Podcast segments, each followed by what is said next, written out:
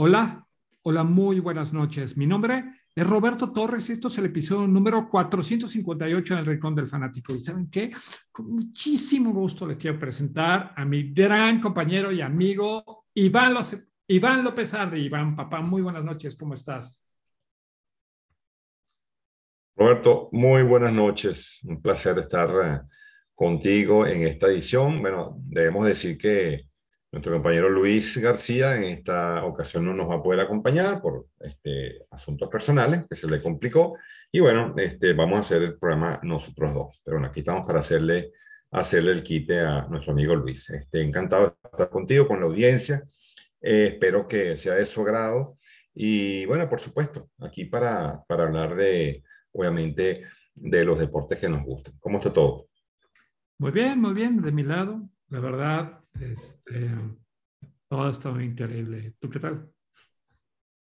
Muy bien, bien, bien. En fin de semana, pues tranquilo, eh, en casa, pues viendo algunas cosas de, deportes. Eh, obviamente, eh, tú sabes que el, movimiento durante el año este, mm, va cambiando las disciplinas dependiendo de, del, del clima, Recuérdate que, recuérdate que en Europa estamos en, pleno verano, entonces hay, hay, hay por ejemplo, eh, pausa de, de Fórmula 1, pero entonces ya, em, ya terminó la pausa de la MotoGP y comienza, otros deportes también están comenzando.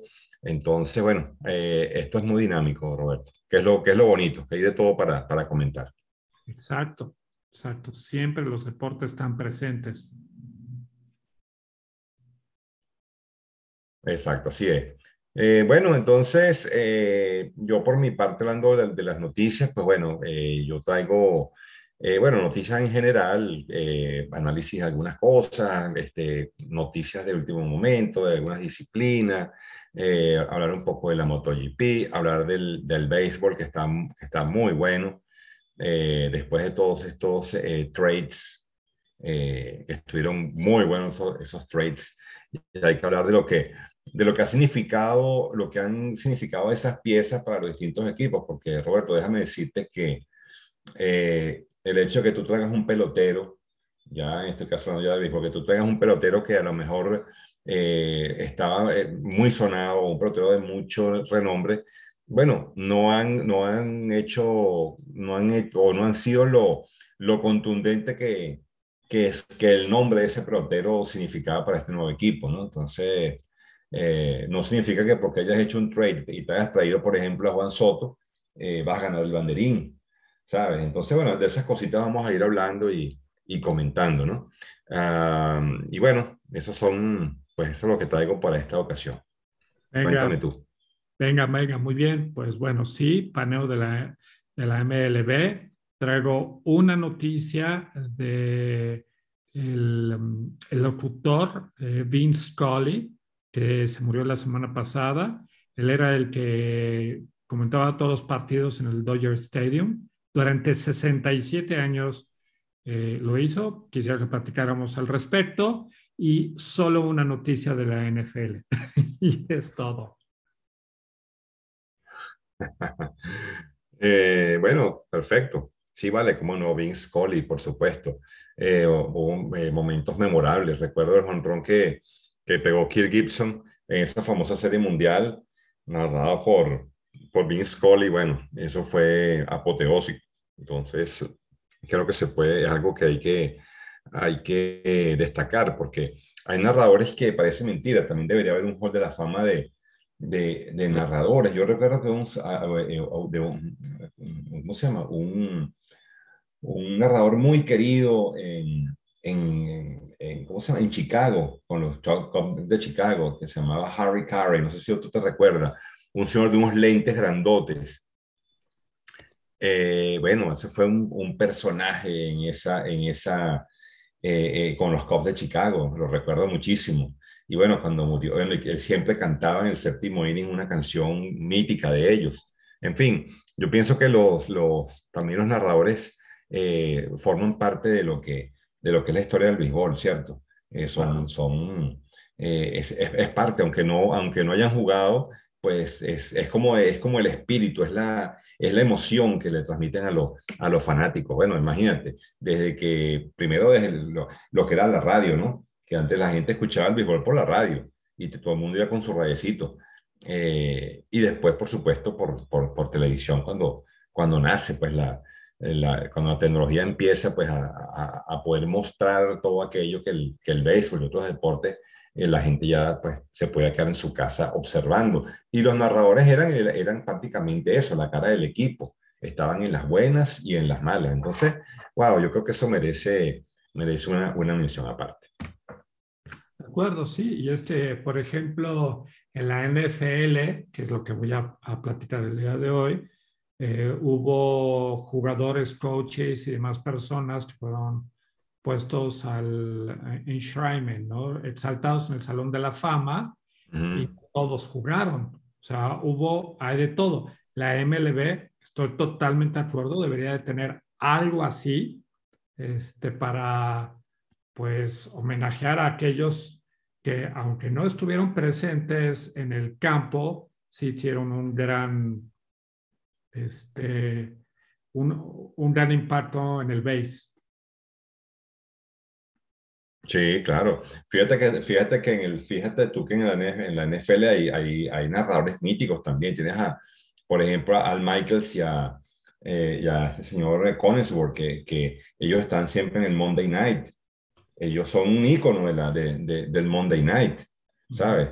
Eh, y como él, deben haber de otras, eh, de otras televisoras que, que obviamente semana a semana transmiten el, el partido del domingo en la noche este, o el partido de los jueves, en fin. Estos, estos caballeros también creo que forman parte de, de, del mundo deportivo, pues, pues son, son, eh, eh, son digamos, eh, los ojos eh, del partido para aquellos que no pueden, que no pueden presenciarlo. Entonces yo creo que su, su misión es bastante importante y, y, que, y que vale, vale, por supuesto, una mención.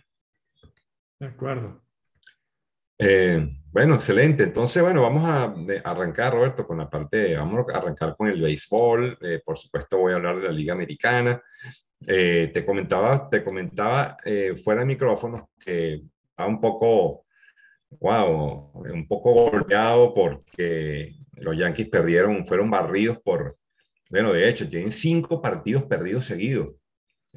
han perdido seis de los últimos diez y una de las barridas fue contra los Cardenales de San Luis. equipo bien fastidioso, fastidioso lo digo en sentido figurado, ¿no? En el sentido de que, de que oye, son una piedrita en zapato, eh, tienen un equipo, es un equipo que se caracteriza por ser muy aguerrido, y bueno, barrieron a los Yankees, de hecho, te repito, de cinco partidos perdidos consecutivos, y bueno, a pesar de que, de que tenían, tienen una distancia todavía de, de nueve y medio, eh, bueno, Toronto Toronto a la chita callada, bueno, está, han estado ahí.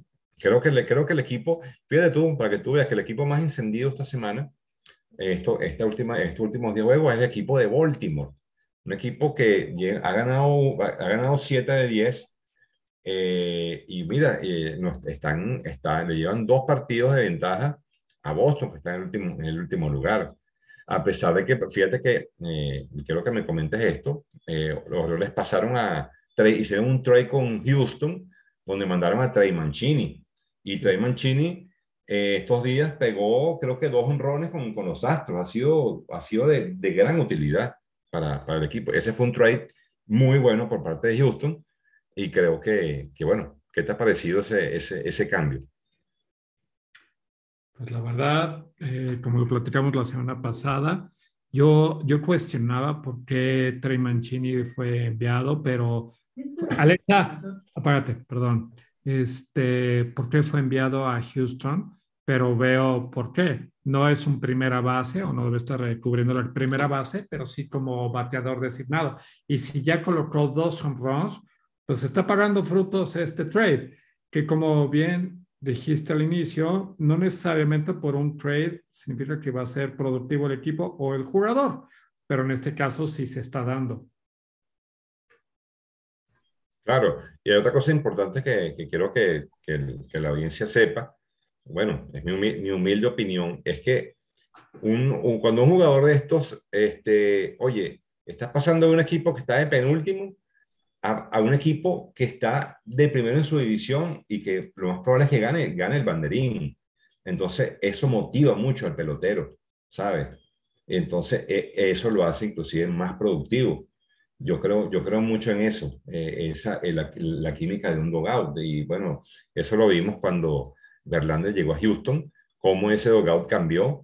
Eh, un tipo de jerarquía, un tipo que es, un, tipo que es líder en cualquier, en cualquier dogout. Y fíjate lo, lo, lo mucho que, que ha ayudado. Y yo creo que la llegada de Trey Mancini para Houston ha sido interesante. Ahora, fíjate tú, Baltimore pierde esa pieza eh, que probablemente para ellos, bueno, significaba recibir algunos peloteros importantes o prospectos, fíjate, están, eh, no te voy a decir que van a, que son contendores, pero bueno, no, ya no están en el último lugar, pues ya no son un equipo ya no son un equipo colista, pues, digamos de esa, digámoslo de esa, de esa manera. Entonces, bueno,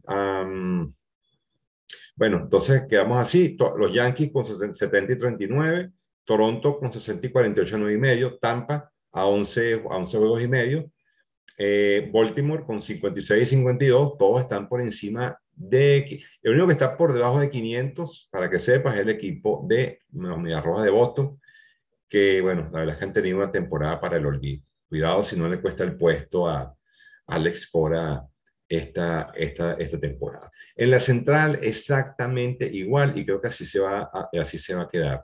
La pelea entre, entre Minnesota, que lo vengo diciendo desde que comenzó la temporada. Este equipo de Minnesota se reforzó muy bien y eh, ahí está. Ha ido galopando la temporada, ya estamos en la segunda parte y se mantienen. ¿Cómo no? Están en un juego y Chicago está a dos, es verdad, pero se han mantenido, se han mantenido. Ahí van, ahí van poco a poco. Kansas City y Detroit, olvídense, no, tienen, no creo que tengan ningún tipo de, de, de, chance. Y en el oeste, por supuesto, Houston eh, está con el mismo récord, tiene un, tiene un partido perdido más que los Yankees, pero ya emparejaron a los Yankees en ganados y perdidos. Eh, han dividido 5 y 5, eh, han perdido los últimos dos partidos. Eh, pero bueno, están el siguiente competidor está a 11 juegos, que los Marineros de Seattle, que hoy precisamente juegan con los Yankees. Este equipo de Seattle también es fastidioso, un equipo duro, duro de, duro de roder, como digo yo. Y bueno, va, va a dar mucho que, que, ver. Para mí los, los equipos que para mí han sido eh, como te diría yo, eh, una decepción, pues los Ángeles de Anaheim, que siguen con, con esa baja productividad, teniendo peloteros de la talla de Mike Trout y Shohei Otani, pues no, este equipo no tiene picheo, no dan pie con bola, como decimos aquí, y creo que va a ser una otra, otra año más, otro año más de decepción para el equipo de Anaheim. Y Oakland, que bueno, por supuesto, nada que ver. Bueno, ese es el resumen de la Liga Americana, Roberto. Interesante. Eh, ¿Qué nos dice de la, de la Nacional? Por supuesto, por supuesto, muchas gracias. Bueno, pues por la Nacional en la División del Este, New York Mets está todavía en primer lugar, 70 ganados, 39 perdidos, punto 642 de averaje que está empatado con Yankees, ¿sí? O sea, en ese mismo eh, porcentaje de averaje. Los últimos 10 ha tenido 8-2. Atlanta eh, sigue lejos, está a 6 juegos y medio. Filadelfia a 9 juegos y medio. Miami a 20 juegos y medio. Y lejos, Washington a 34 juegos y medio.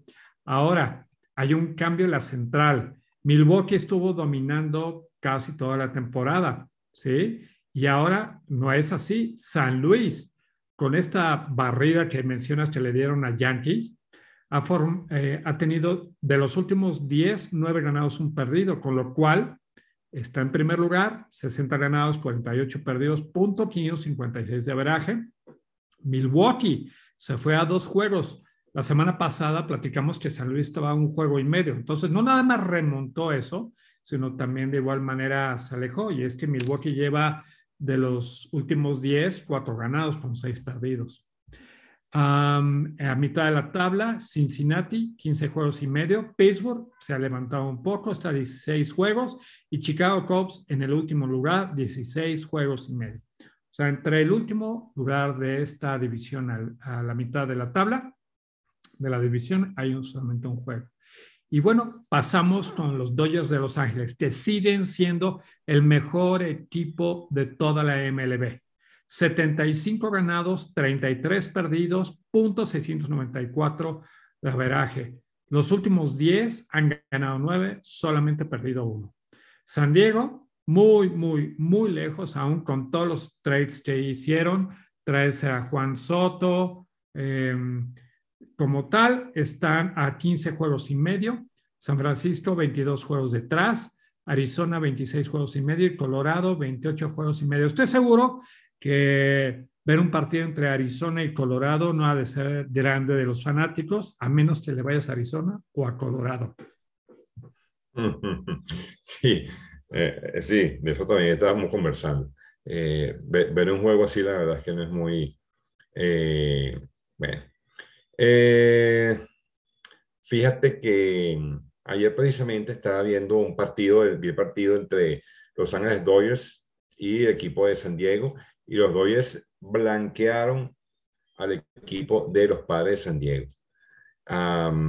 se trajeron a, Josh Bell y a Juan Soto de, los Nacionales, dos peloteros que, wow, de verdad que Josh Bell ha tenido una temporada enorme eh, detrás, de, detrás de, de Juan Soto, pero lo que estábamos hablando, Juan Soto se tiró ayer, se tiró un ponche, eh, realmente no, no, no, ha sido, claro, está, apenas llegando, estamos claros, pero yo creo que, no sé, a, lo mejor, recuérdense que lo bueno, lo bueno de este podcast es que aquí nosotros damos nuestra opinión, lo que, lo que, lo que piensan dos fanáticos, y eso me da, me da a, me da como luz verde para dar mi opinión. Puedo, puedo estar equivocado y si los sentimientos, pues me disculpan, pero yo creo que, yo creo que eh, Juan Soto es un pelotero sobrevaluado. Yo no creo que Juan Soto sea lo que pintan. Yo creo que, yo creo que, que este, hay peloteros, había, había en el mercado jugadores que podían ser eh, no tan caros y que, y que, y que, y que para San Diego hubiesen sido Mm, creo, que, creo que mejor, hubiesen dado mejores frutos. Yo me hubiese traído a Josh Bell y no hubiese traído a, a Juan Soto, por ejemplo. Eh, pero, ellos pero también se trajeron a Brandon Drury, que ha tenido buenos, este, buenos números en, por ejemplo, en, está en el lugar 33 de, digo, en términos de fantasy de, de la temporada, pero pues Drury tiene buenos números también. Lleva 21 home runs. Claro, claro, pero es que yo, estoy hablando de Juan Soto, específicamente de Juan Soto. No entendí ese trade. O sea, wow, te traje dos peloteros así eh, y, caramba, imagínate, este, tienes, a, tienes a, ¿cómo se llama? A Manny Machado, tienes a Fernando Tatís, eh, bueno, que no, no, no, ha, no ha vuelto a jugar, pero tienes una nómina bastante, bastante elevada. Eh, Claro, esto lo digo yo, o sea, yo creo que los, los general managers eh, obviamente eh, conocen un poco más de su necesidad. Yo estoy dando mi punto, mi punto de vista. Yo creo que Juan Soto es un pelotero sobrevaluado eh, para, para, para, haber, invertido, haber invertido en eso. Pero bueno, yo creo que con todo y eso, los padres de San Diego no van a poder con los Dodgers, por lo menos no creo que, no creo que puedan y pienso que ellos van a estar jugándose ahí el comodín y creo que eso, el chance ahí es con el comodín contra eh, probablemente con, con, Atlanta. Como siempre que hacemos el, el, el, análisis de las ambas ligas, siempre decimos el, o tenemos el eslogan de que si la temporada se acabara hoy eh, y en vista de lo, de lo variante de esto, ¿cómo, ¿cómo quedarían los comodines si la temporada se acabara el día de hoy? Bueno, eh, a ver si me da. Ok, si la temporada se acabara el día de hoy, Roberto, tenemos que en la Liga Americana, pues Toronto eh, estaría jugando o contra Tampa, ok, o contra los marineros, que están empatados en ese segundo puesto del comodín, y estuvieran, estuvieran con la posibilidad, escúchame bien, los, los Cleveland Guardians, los Orioles de Baltimore están a dos juegos del comodín. Ojo, cuidado con esto. Los Chicago White Sox, hasta ahí, porque ya Boston está cinco juegos. ¿Ok? Entonces, eh, fíjate, lo, fíjate tú lo, lo, interesante, que hay hasta cuatro, hay hasta cinco equipos que pudiesen eh, meterse en ese, en ese juego de comodín. Y en la nacional, bueno, eh, fíjate tú, bueno, fíjate tú, Atlanta con 64 y 46, y luego estarían los Phillies con 60 y 48, eh, y después estarían los Padres de San Diego con 61 y 50, o sea, a medio juego. Imagínate tú, qué interesante. Y Milwaukee a juego y medio. Esos son porque ya San Francisco está a seis y medio y, conchale, no sé, lo veo un poco, un poco, y, y, con la temporada tan mala que ha tenido San Francisco, no, no creo.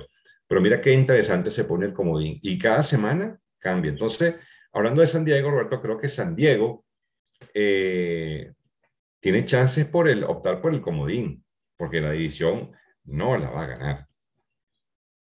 Esa es mi, esa es mi humilde opinión. Pues sí, claro que no la va a ganar. Pero bueno, fíjate que ahorita ya están en este punto donde todos los equipos pues ya saben si realmente tienen alguna oportunidad de colarse como comodín o mantener el primer lugar o simplemente están eliminados y lo único que hicieron fueron trades para las siguientes temporadas. Sí, es así. Bueno, y te voy a hacer una pregunta, te voy a hacer una pregunta muy subjetiva, ¿ok? Y después yo te voy a, yo te voy a decir, eh, nómbrame un equipo de, la Nacional y un equipo de la Americana que tú consideres que pueda ser una sorpresa. Que tú digas, wow, mira, yo creo que este equipo se va a meter en el comodín. Yo, y yo después te voy a dar los míos y te voy a explicar el por qué.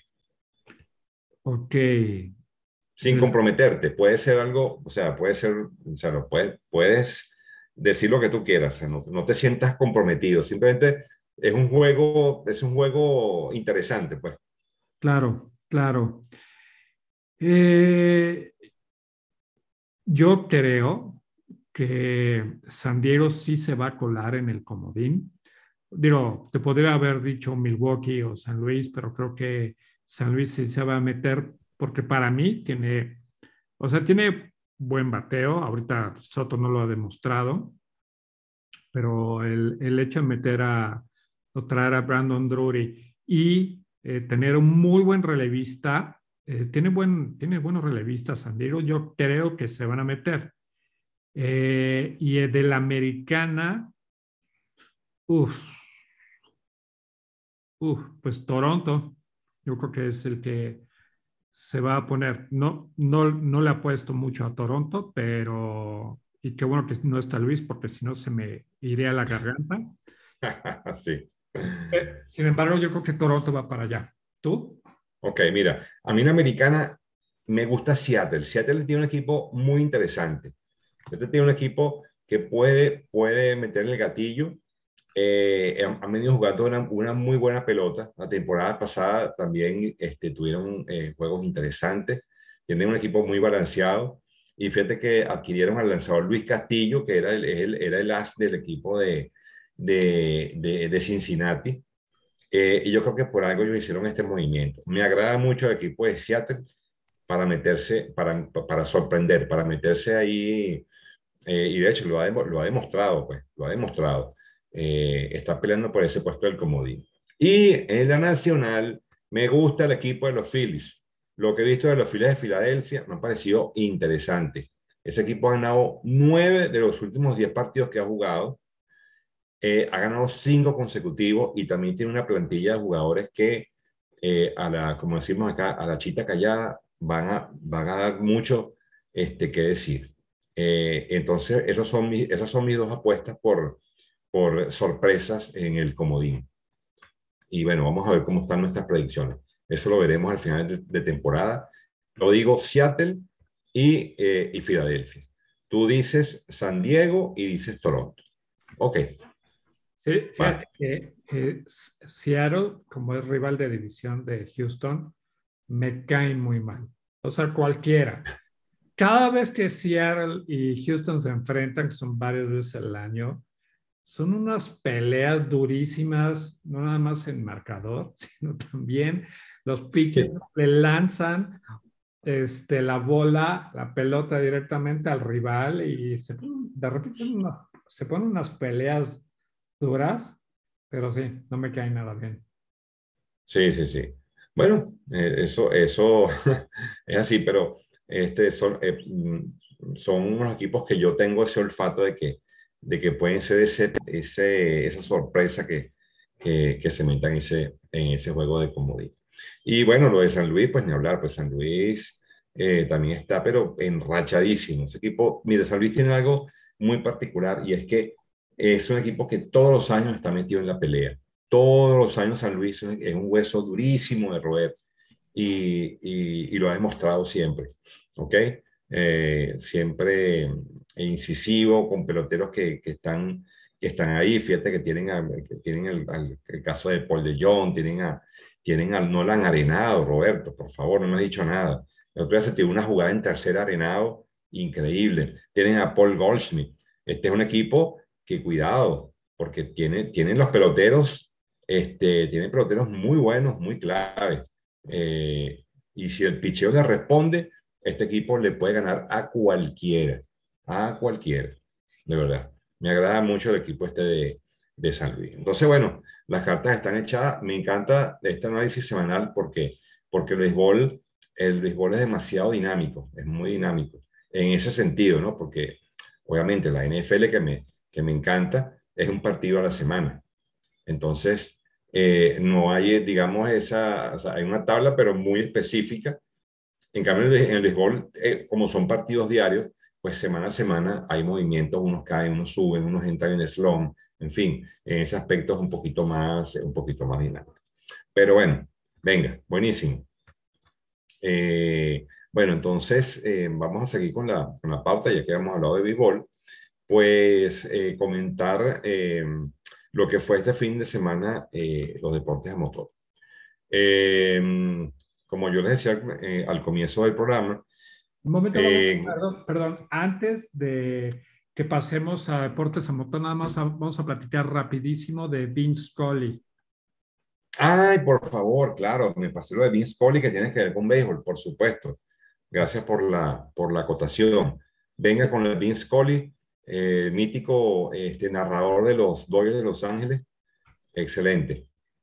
Sí, sí, sí. Pues mira, comentar que el pasado 2 de agosto falleció a la edad de 95 eh, años, ¿sí? Eh, bueno, 94 años. Como tal, él tuvo el, el récord de narrar por 67 años consecutivos los partidos de los Dodgers e inició en 1950 cuando los Dodgers eran de Brooklyn, ¿sí? y en el 55 que ganaron su primera serie mundial, ¿no? Fue nombrado el mejor periodista deportivo de California 38 veces, recibió eh, muchos, premios, ¿no? Uno en 82 que era eh, el premio Ford C. Freight Baseball Hall of Fame Award y un premio Emmy Lifetime Achiever Award, ¿no? Fue elegido para el Salón de la Fama de la Radio en el 1995. Perdón y nombrado el mejor periodista deportivo de televisión del siglo XX por la Asociación Estadounidense de Presentadores Deportivos en el 2000. ¿Sí? Durante sus últimos años de trabajo, Scully, de, estado octogenario, describía los juegos locales de los Dodgers y limitaba sus viajes a partidos fuera de casa jugados en California o en estados cercanos, ¿no? básicamente narraba cerca de 100 juegos por temporada y al final de su, de su carrera solamente firmaba contratos de un año para anunciar si regresaba o no, por lo cual en el 2016 anunció que iba a ser su temporada número 67 y última, ¿no?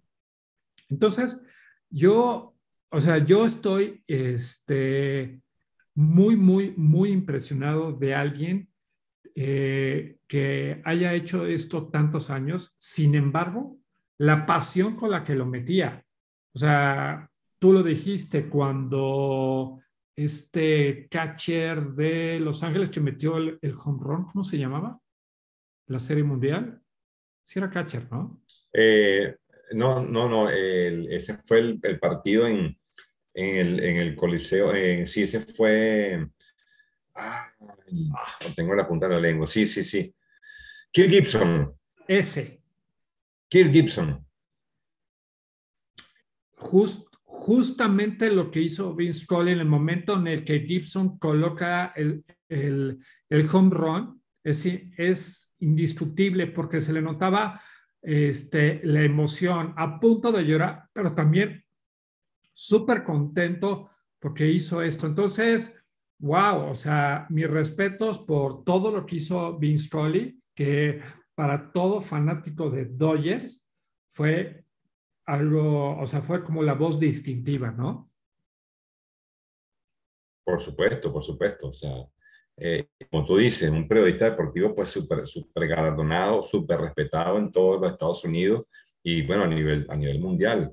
Eh, comentaba yo, comentaba yo también contigo sobre la historia de Harry Carey, que fue el, el, el narrador de los Cubs de Chicago durante, no sé, 60 años, una cosa así. Y era un, era un tipo súper querido en la ciudad de Chicago, inclusive este, creo que hay por ahí uno, uno en el estadio de Chicago, hay unos lentes pintados en su honor, eh, en fin, muy querido. Y bueno, eso, eso es producto obviamente de, de mantenerse con una franquicia, eh, ser, ser la voz cantante del equipo, en fin. Eh, y bueno, fue lo que hizo Vince Scully también como parte de, de ese legado como periodista y narrador deportivo. Bien merecido. Sí, señor. Y bueno, eso es lo que traía del base. Buenísimo, Roberto. Muchas gracias por, por, por, el, por ese break, eh, porque esto tenía mucho que ver con la, con la parte de béisbol que acabamos de terminar. Bueno, eh, comentaba yo que en Europa estamos en, en verano y en, las, en diferentes modalidades del, de los deportes de motor, pues tanto la Fórmula 1 como la MotoGP, cada una tuvo su, su mes de, descanso por el verano. Primero empezaron, empezaron las motos, estuvo todo el mes de julio inactivo eh, y comenzaron este fin de semana su receso, perdón, su actividad, mientras que la Fórmula 1 pues terminó eh, justamente la semana pasada y ahora, ahora son ellos los que entran en un receso de, de un mes. Entonces, eh, las motos empezaron nuevamente ayer, un, emotivo Gran Premio de Silverstone en Gran Bretaña, donde obviamente pudimos ver, eh, bueno, carreras muy interesantes en, las tres categorías, en Moto 3, en Moto 2 y en, Moto, en MotoGP. En este caso, pues obviamente hablando de la, de la MotoGP, tenemos que el italiano Francesco Baraya, con su Ducati Desmo 16 GP22, se adjudicó la segunda victoria consecutiva al vencer el, el Gran Premio de, como les decía, de Silverstone, eh, por delante del español Maverick Viñales, ¿ok? Con su Aprilia RSGP, eh, que bueno, mm, obviamente, eh, pues, mermaron pues la, la esa, esa, esa, ese férreo dominio que venía ejerciendo el francés Fabio Quartararo de Yamaha, eh, y que bueno, se ha visto un poco mermado en estas dos últimas pruebas que ha ganado el italiano de Aprilia. Ah, fue una carrera muy emotiva, eh, el, digamos, en la lucha por el campeonato. Eh, la pole position la hizo el francés Johan Sarko de, de del equipo Panamac. y bueno, como les decía, pues finalmente una, una lucha encarnizada eh, bueno, finalmente ganó Francesco Banaya, segundo llegó el español Maverick Viñales y cerró el cuadro de honor el australiano Jack Miller con su eh, Ducati Desmo Seichi GP22. Eh, ya con este, con este resultado, pues bueno, sigue Fabio Quartararo, el francés, como líder, ¿ok? Sobre Alex Espargaro de Apriles, que va en el segundo puesto, y bueno, el Peco, como le dicen de, cariño a, a, Francesco Banaya, pues bueno, ha venido subiendo posiciones, ha ganado las últimas dos pruebas y logró llegar en el puesto, subió en la tabla de posiciones al puesto número 4 pero viene con mucha, con mucha fuerza y con mucha solidez para tratar de, de, pelear por el título. Entonces, bueno, esto fue lo que, lo que sucedió en, en el caso de la moto, MotoGP. Eh, esto va a estar de verdad pues muy, muy, muy bueno. Eh, no, voy a no voy a hablar de las otras dos categorías porque obviamente no son tan, a pesar de que, bueno, son muy, muy emocionantes, Em, pues eh, el chico este Fernández, Augusto Fernández, ganó en Moto 2, ¿ok? Con la casa KTM, con, con el chasis Calex. Y en Moto 3, la categoría inferior, pues ganó el italiano eh, Folger. Eh, ganó el, el, en la Moto 3, seguido, seguido por el español Jaume Macías. Eso fue lo que sucedió entonces este fin de semana en lo que fue el motociclismo mundial. Eh, bueno, básicamente estas son las, esto es lo que, la información fresca del, del fin de semana. Y bueno, por supuesto, eh, comentar también algunas otras noticias, eh, por ejemplo, hablando un poco de, de, de, fútbol, eh, ya las distintas ligas eh, están, están en proceso. ya arrancó, por ejemplo, la, la, Bundesliga, ¿ok? Y también la Premier, la Premier, Roberto, cuidado que por ahí está el Manchester United eh, pendiente, que te comento que han tenido, están muy disgustados con Cristiano Ronaldo, porque ha tenido una actitud un poco displicente con el equipo. Este, el tipo eh, parece que se va antes que terminen los partidos y bueno, eso, tiene muy molesto eh, tanto al, al, vestuario como al, como al técnico. Yo pienso que Cristiano está buscando nuevos horizontes y, y por eso pues se ve un poco un poco desmotivada.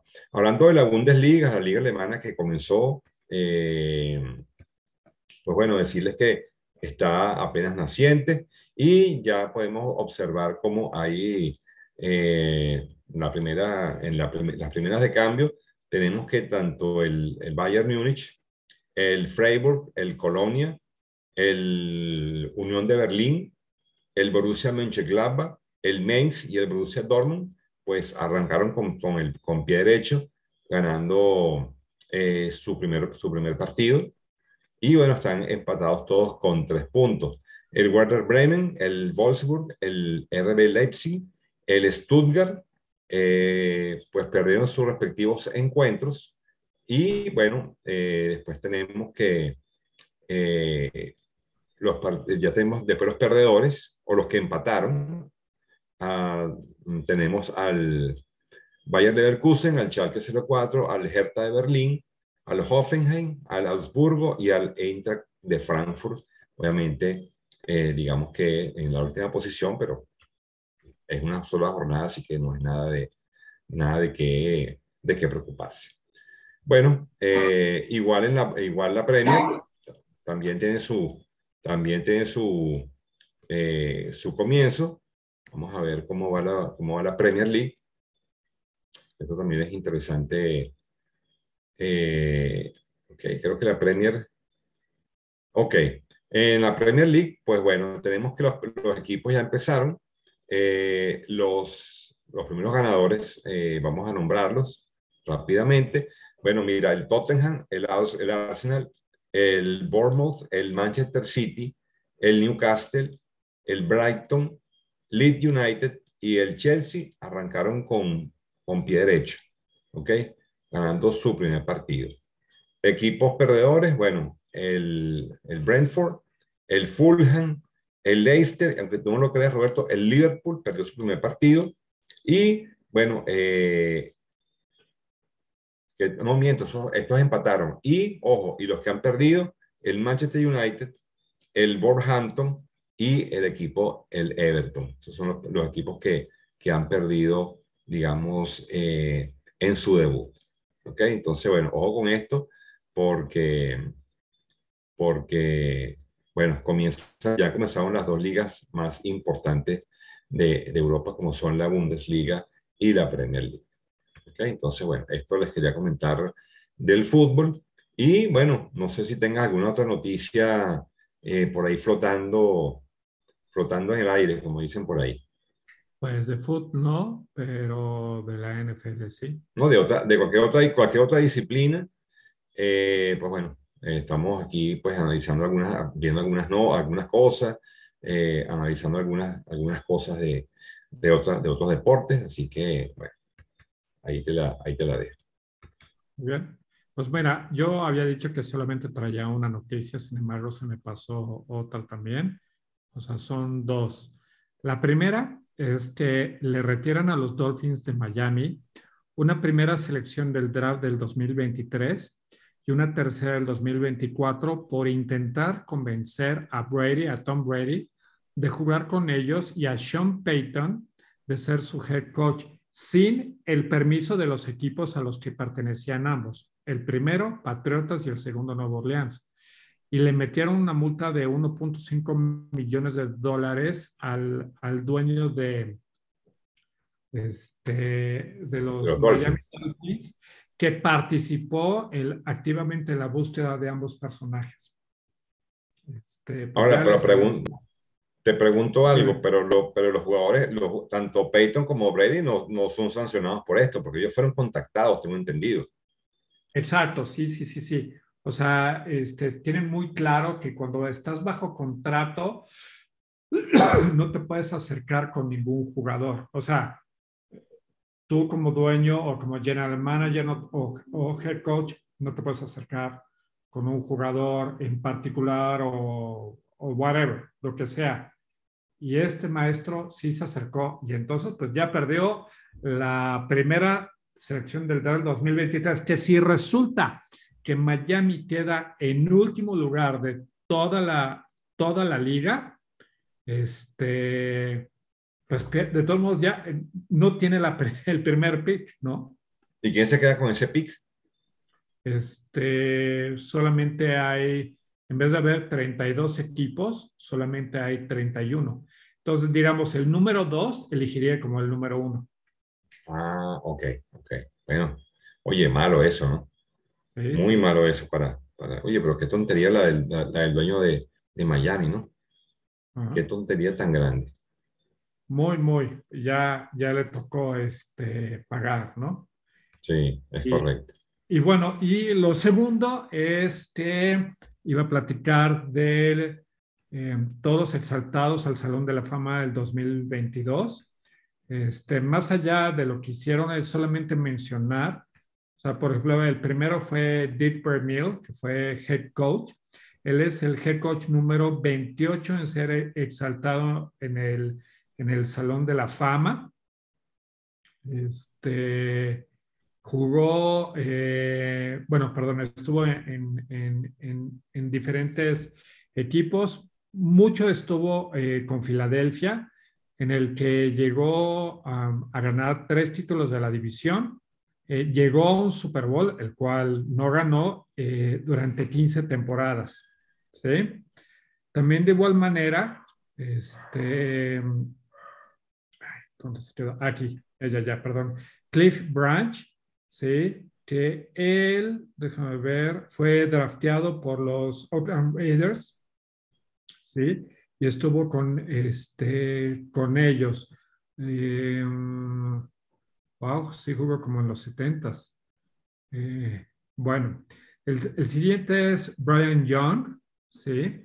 Este, Brian Young también de igual manera, uff, esto sí fue súper emotivo, porque en el momento en el que andaba dando su, su speech, ¿sí? su discurso, habló de su hijo, que en el 2016, con solo 15 años, murió de cáncer, entonces sí fue como para sacar una, una lágrima, ¿no? Eh, él estuvo, Brian Young, en el, él estuvo en la década de, los noventas eh, elegido como el jugador de la década de los noventas, perdón. Llegó a cuatro Pro Bowls y jugó 208 juegos. También eh, fue admitido Tony Boselli. Tony, eh, Tony Boselli este, fue uno de los mejores linieros ofensivos. Estuvo también en el, en el equipo de la década de los noventas. Llegó a tres All Pro y cinco Pro Bowls. Entonces, él, como tal estuvo eh, eh, exaltado. El siguiente fue Art, McNally, ¿sí? que tuvo mucho que ver con el, en el fútbol americano. No tuvo nada que ver con ser un jugador o demás, sin embargo estuvo en la parte de, de eh, estuvo 57 años con la NFL, o sea, con, con, el equipo en el que estaba, y ofició, o sea, fue un, un árbitro, ofició más de 3.000 partidos. Bastante, ¿no? Eh, otro jugador, lo recuerdas, eh, Richard Seymour, o Seymour, perdón, con Patriotas, que fue seleccionado Claro.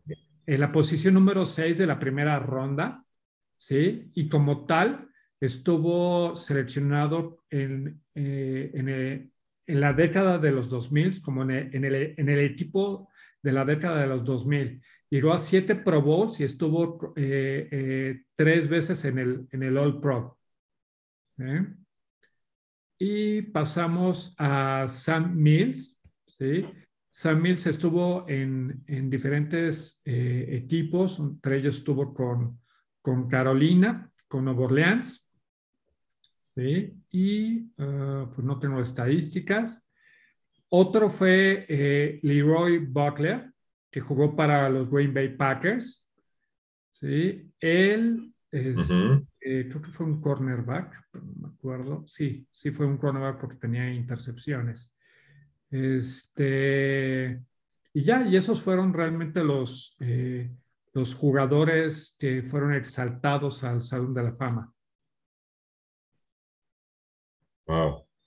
Sí, muchos de ellos no, no recuerdo, no recuerdo sus nombres. Eh, unos sí, otros no. Y eso es lo que, lo que hace, este, bueno, obviamente eh, muchas generaciones que a lo mejor este, no las vimos jugar, ¿cierto? Pero sí, pero sin duda, sin duda son, son todas unas eh, leyendas. No me queda la menor duda de esto. De acuerdo. Excelente. ¿Es lo que traía? Bueno, eh, quería decir, bueno, hay que, una, que estaba leyendo aquí unas, unas noticias interesantes y, y, y graciosas. Esta te, va, esta te va a causar una, te va a causar mucha risa.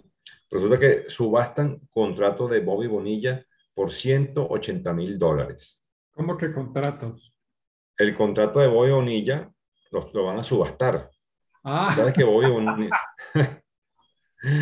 Bobby Bonilla hizo el mejor contrato de su, de su vida. O sea, yo creo que no ha habido un contrato donde Bobby Bonilla actualmente todavía está cobrando, cobrándole a los Mets una cantidad exorbitante de dinero sin hacer nada. O sea, está en su casa en la piscina y mensualmente le llega un suculento cheque a Bobby Bonilla. ¿Qué te parece? Entonces, ese contrato va a ser subastado, ¿ok? Por 180 mil dólares. Y no solamente, no solamente que va a ser subastado por 180 mil dólares. Lo más interesante y lo más gracioso de todo esto, Roberto, es que, eh, aparte de eso, el comprador va a pasar un día en Nueva York con el pelotero. increíble, increíble. Increíble. Eh, Déjame decir eso es muy similar a lo de un NFT, que es que tú puedes comprar un objeto digital, ¿sí? Que la gente sabe que es tuyo, pero todos lo pueden utilizar. Ah, fíjate tú. Exacto. Eso, eso es correcto. Eso es correcto. Fíjate, eh, el anexo al contrato de Bonilla, o sea, un acuerdo de compensación diferida según dice esto, se vendió a través del mercado de artículos coleccionables Golding por 180 mil dólares, incluida la prima del comprador. La subasta se cerró el sábado por la noche. Eh, fíjate aquí, Bonilla, por supuesto, se le pagan un millón ciento noventa y tres mil doscientos con veinte que los Mets le dan cada primero de julio. okay. En todo el mundo del deporte se conoce como el Bobby Bonilla Day. Hasta 2035, escucha esto, como parte del contrato de pago diferido más infame de la historia del deporte profesional estadounidense. Bonilla tendrá 72 años cuando se completen los pagos. O sea, imagínate tú, recibir cada primero de julio un cheque por este, por este monto. No, no. increíble. Sin hacer absolutamente nada. Qué barro, qué deal. sí, sí, sí, de verdad que fue un contrato, un contrato infame. De verdad que sí. Eh, el ganador de la subasta también recibe llamadas Zoom de 30 minutos con Bobby Bonilla. Y por separado, eh, Dennis Gilbert, el agente que negoció el acuerdo de aplazamiento de Bonilla. También, también obtiene una, bola de una pelota de béisbol firmada eh, y un bate usado este, de, la, de la colección personal de Bonilla. ¿Cómo te parece? ¿Qué nota esto, Increíble, increíble, increíble. Ok, oye, escucha esto. Además de todo eso, eh, el ganador pasará un día con Bonilla en Nueva York, incluido el desayuno, un viaje al City Field para ver una práctica de bateo y el juego y la cena de los Mets. el día tendrá lugar en el 2023. Oye, y lo ven todavía como una cosa chistosa, ¿no? Qué increíble. Sí, sí, chistosa. Sin embargo, es este, ¿cómo decirlo? Irónico porque le duele a, al que tiene que hacer el cheque, ¿no? Y, claro. Claro, claro, claro. Eso es increíble. Cada primero de julio, 1.19 millones de dólares. Ah, increíble. Bueno, esas son las cosas que, que se hacen que se hacen mal o bueno, yo creo que los, los Mets apostaron mucho por Bonilla y creo que Bonilla no fue lo que, lo que se esperaba, honestamente te lo digo. Son ese tipo de, de peloteros que tuvieron un año excepcional. Eh, lo recuerdo jugando con los, con los Marlins en aquella famosa serie mundial. Y después, bueno, se firmó ese contrato que, bueno, en su momento fue una, fue una carrocería. Em, exactamente. Cada primero de julio, Bobby Bonilla, de 57 años, cobrará un cheque por 1.193.248,20 de los New York Mets, como, como lo ha hecho y lo hará cada primer día del séptimo mes del año desde el 2011 hasta el 2035. Wow. Eh, wow. increíble. Eso, eh, eh, eso, fíjate, bueno, que eso, es una historia muy larga que vale la pena que se lo pueden averiguar cómo es que Bonilla logró llegar a este, a este acuerdo. ¿Ok?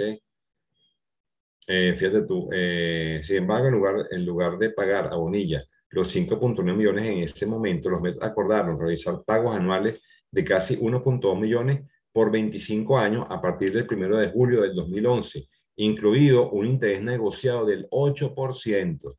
¿No te parece?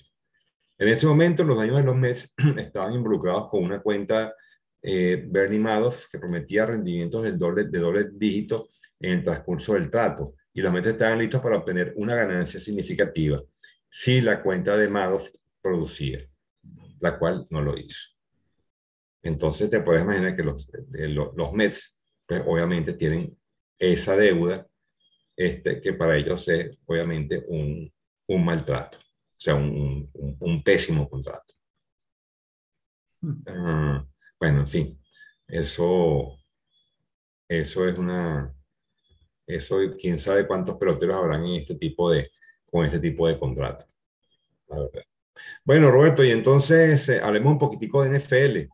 Este, ¿cómo, cómo, cómo te sientes con el comienzo de la temporada? ¿Qué, expectativas? ¿Qué emociones? Este, la verdad es que hemos, esperado mucho y, bueno, ya comenzaron, ya pronto comienzan los, los juegos de pretemporada y como siempre decimos cada año, eh, uno ve estos partidos con el, con el corazón, con el corazón en la boca, ¿no? Ligando que, ligando que los jugadores estrellas o los que nos gustan ver año tras año, pues ligando que no se lesionen, que tengamos plantillas, plantillas sanas, que podamos ver un, un buen espectáculo. bueno, eso, te quería preguntar eso, ¿cómo, cómo te sientes? ¿Qué, ¿Qué expectativas tienes para este año? Pues mira, eh, tengo muchísimas expectativas, estoy ansioso por lo que viene, eh, por disfrutar cada partido posible que yo pueda ver, por el partido que va a haber aquí en México entre San Francisco contra Arizona. Estoy así pendiente de cuando salgan los boletos para comprarlos. Eh, siento que esta temporada no vamos a ver un gran despegue en cuestión de corebacks por decirlo, aquellos corebacks que fueron tomados en, eh, el año pasado, no veo que vaya a haber un despegue, no veo que un Trey Lance pueda ser la solución para San Francisco, no veo que, ay, ¿cómo se llama este? El de Jets. Eh, Zach Wilson. Zach Wilson, gracias. No, no veo que sea un, este, un referente, menos a Trevor Lawrence de Jacksonville, aún con las armas que le han dado, que no han sido muy buenas, como lo que platicó Luis la semana pasada de Christian Kirk, eh, wide receiver de Arizona, que se fue en un mega contrato hacia él. No, la verdad no lo veo. Sin embargo, sí creo y sí confío que todos los cambios que hubo de corebacks en esta temporada baja, o sea, Russell Wilson yéndose a Denver, ¿no? Matt Ryan yéndose de Atlanta a Indianapolis y así van a, dar em, que estos equipos les va a ir mejor y vamos a ver este, un nuevo aire en, estos equipos y en, y en, las divisiones correspondientes para, para esto que viene, ¿no? Eh, también, también que creo, o sea, estoy muy a, a, la expectativa, yo creo que también Luis, de pues la de lo que va a pasar con la posición de coreback en los Steelers, ¿no? Va a ser Trubisky, va a ser Kenny Pickett, va a ser este Mason Rudolph, que, que no lo creo, ¿sí? ¿Qué, ¿Qué, es lo que va a pasar con, con la posición de, de coreback? Y adicional, ¿cómo le va a ir a los Steelers? O sea, por la parte de la defensa, sabemos que los Steelers siempre son un, referente, se, se alinearon bien, o sea, jalaron buenos jugadores, este, sabemos que están eh, pues todavía TJ Watt, Hightower, este, Cam Hayward, o sea, la secundaria, microfispática, o sea, sí siento que va a ir, que la parte de la defensa va a ir muy bien. Eh, también estoy en la expectativa de saber si Cincinnati va a dar lo mismo que dio el año pasado o mejor.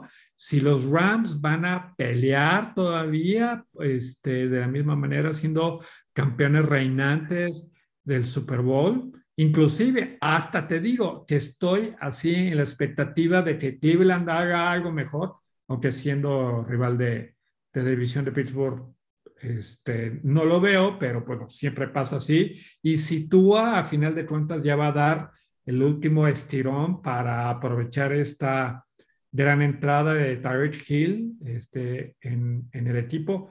La verdad estoy súper contento. Ah, y ver de qué color va a ser el bastón que va a utilizar Brady para entrar al campo. Sabía que iba a salir una babosada de eso. ¿Cuál babosada? Si es este, algo bueno, ¿o qué? se ha preparado, déjame decirte que se ha preparado muy bien físicamente, está muy bien, muy, está muy bien tonificado y, y, lo, veo, lo veo fuerte. Creo que va a poner números muy interesantes esta temporada con todo y que no va a jugar Gronk. Déjame decirte. Tengo, tengo, tengo, mucha fe. No, sí, sí, sí. Tú y seguramente su, su vieja, ¿no? Este, o sea, que dice, por favor, por favor, que, que no lo quiebren la pata, este, eh, para, que, eh, para que se quede fuera de temporada, ¿no? Digo, pero bueno, esas son mis expectativas, ¿tú? Bueno, mira, sí, al igual que tú, bueno, eh, todos los movimientos que se han hecho, bueno, te, te faltó, te, faltó nombrar algunos movimientos interesantes que, que bueno, sé que no, no van a ser muy representativos, pero, por ejemplo, ver a Maker Mayfield eh, y a Sam Darnold ahí luchando por un puesto en, en, Panthers, por ejemplo, esa es otra, otra, otra, otra, otra de, las de las grandes incógnitas. Eh, la verdad es que todos, todos los movimientos que, que se hicieron, pues, pues generan mucha expectativa, ¿no? Y mucho morbo en la, en la nueva temporada. Honestamente, creo que mm, el favoritismo se va a seguir inclinando hacia las cabezas de serie. creo que yo sigo insistiendo y, bueno, eh, creo que eh, lo digo desde ahorita, pues, yo creo que, creo que Cincinnati va a ser el, va a ser el, hueso duro de roer esta temporada. ¿Cómo crees? O sea, arriba de Búfalo. Eh, mira, no estoy diciendo arriba de Búfalo, pero creo que va a tener, creo que va a tener mejor temporada que el año pasado, por lo menos. Eh, con ese refuerzo que ha tenido en su línea ofensiva, con la llegada de Ted Carras a este centro, se reforzaron con, con Alex Capa también. Creo que eso le va a dar un plus a este equipo, una mejor protección para, para John Burrow. Creo que Bills obviamente también, también va, va por el desquite, pero no sé, Cincinnati me tengo el, tengo el, el pálpito de que, de que va a ser nuevamente un hueso duro de roer.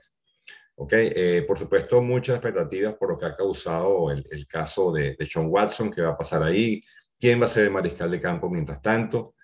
¿Qué va a pasar con la regrese de Sean Watson? Eso va a ser toda una incógnita, aunque ese equipo, ese equipo no, no creo que tenga mucha, mucha vida. Eh, Matthew Stafford, se habla, hay muchos rumores de que, de, que, tiene problemas en el codo. En fin, yo creo que son muchas las cosas que, que están, por, están por verse este, este año debo decirte que, bueno, ya en, el primer partido de, de la pretemporada, déjame decirte que los Raiders este, le ganaron 27 a 11 a los Jacksonville Jaguars. Eh, bueno, sabemos que estos partidos no, no dicen mucho, hay mucha, mucha prueba de jugadores, mucha, creo que eh, se ajustan las piezas, pero bueno, eh, efectivamente yo también tengo muchas expectativas por lo que va a ser esta temporada. Y bueno, a nivel de fantasy, pues bueno, todos los, todos los que jugamos eh, estamos muy atentos y muy preparados para, para lo que se avecina, ¿no? Todas las ligas van a comenzar ya su, su draft, incluyendo la nuestra, Roberto, que, que si todo sale bien, pues la tendremos para el, para el eh, dijimos, 26 de, 26 de agosto, ¿cierto? Viernes 26 de agosto. Exacto, nuestro... Eso es, eso es correcto. Y bueno, yo creo que la audiencia, toda nuestra audiencia va a querer saber cuál va a ser tu primer pick y cuál va a ser, nuestro, cuál va a ser mi primer pick y el primer, y el primer pick de Luis. Así que, bueno, eh, no lo vamos a decir ahorita, pero en su momento diremos cuál fue nuestro, nuestro primer pick y por qué. ¿Te parece? Ah. buenísimo, excelente. Eh, bueno, ¿alguna otra cosa que, que quieras eh, mencionar? No, no, la verdad. Ok. Bueno, entonces, perfecto. entonces, este, ya entonces podemos dar por finalizada entonces esta emisión de, del Rincón 458. Em, y bueno, muy interesante como siempre. Eh, y bueno, ya la semana que entrante pues estaremos haciendo eh, el análisis de la, eh, hayamos hablado de la, las divisiones de la, de la Nacional, ¿cierto, Roberto? Nos faltaba una del sur. Creo que de la Nacional ya hemos hablado. No, no, no, no hemos hablado de la Nacional ninguna de las cuatro, entonces lo Por eso, eh, a eso digo, vamos a hablar de la Nacional eh, la semana que viene.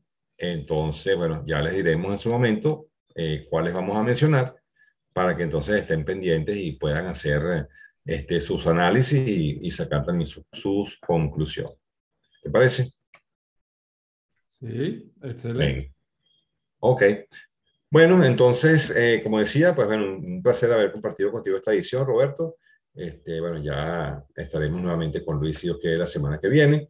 Eh, pues gracias a nuestra audiencia por por preferirnos y por escucharnos. Eh, y bueno, como siempre les, les, comento, en las redes sociales nos pueden eh, escribir a través de la cuenta de Facebook del Rincón del Fanático para, bueno, sugerencias, preguntas y todo, pues con muchísimo gusto estaremos para atenderlos. Roberto, te dejo para la despedida del programa eh, y ver, por mi parte, será hasta la semana que viene.